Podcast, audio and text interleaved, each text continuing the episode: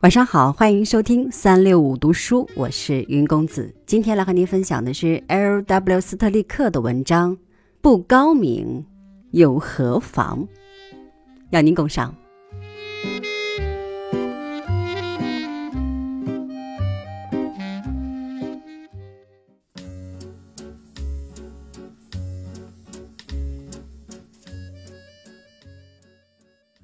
玩什么都不必精通。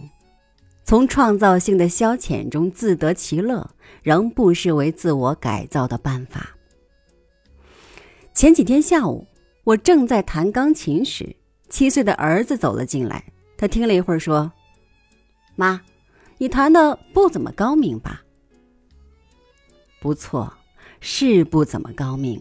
任何认真学琴的人听了我的演奏，都会退避三舍。不过，我并不在乎。”已有多年，我这样不高明的弹，弹得很高兴。我也高兴不高明的歌唱和不高明的绘画。从前还自得其乐于不高明的缝纫，后来做久了，终于做的还算不错。我在这些方面的能力不强，但我不以为耻。我有一两样东西做得很不错。其实任何人能够有一两样。就应该够了。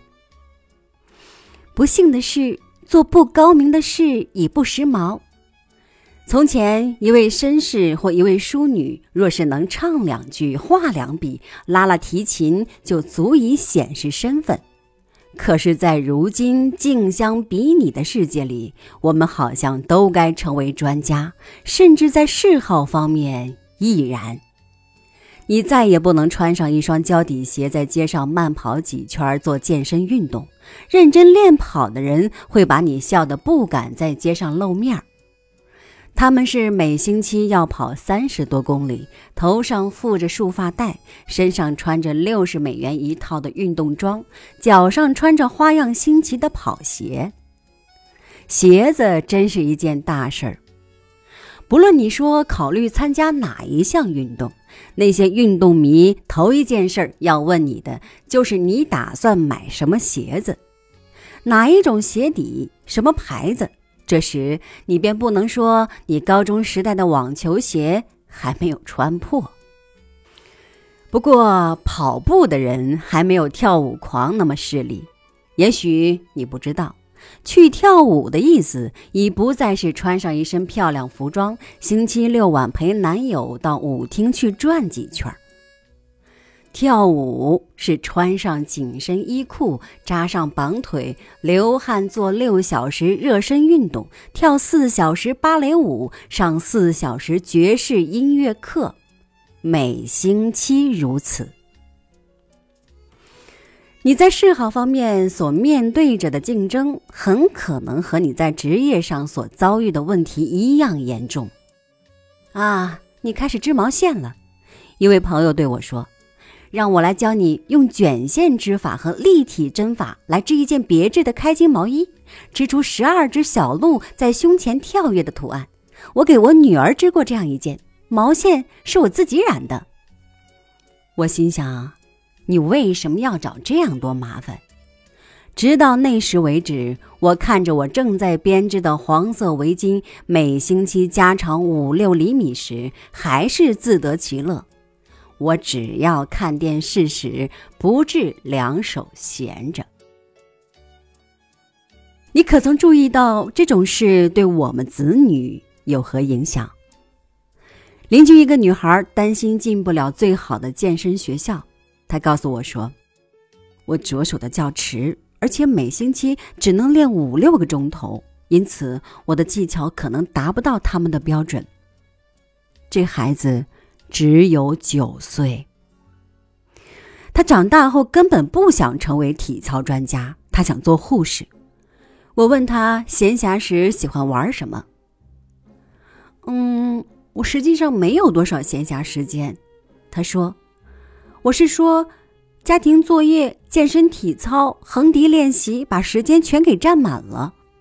现在我每星期练三次横笛，所以我很有希望加入泉州乐队。我不反对自我改进，壮志、干劲儿和好胜心在合理范围内都值得钦佩。可是现在我已经不知道何谓合理范围。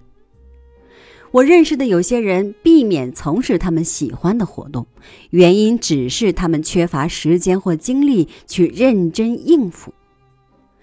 有一位富人老是想学习一种外国语，多年来他一直抱怨没有功夫去学。虽然我曾指出法文或意大利文夜间课程每星期只要几个钟头，但他仍然继续拖延。我想，他所谓没有时间去学，是因为他想一年之内就说得十分流利，达不到这个水准，他就会觉得难为情。我想。我们现在就该不让这种事情再继续下去。从本星期起，我们每个人都应立志做点新的事情，但要弄清楚，我们绝不求精通。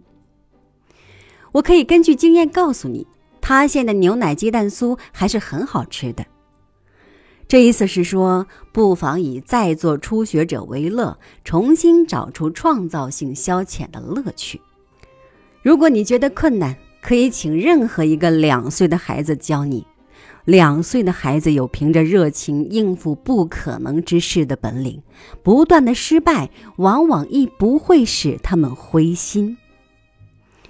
至于我，我的身体已胖得越来越不像样，所以我想学打网球。网球看来不太难，只要教我几次，我应该很快就可不太高明的打了。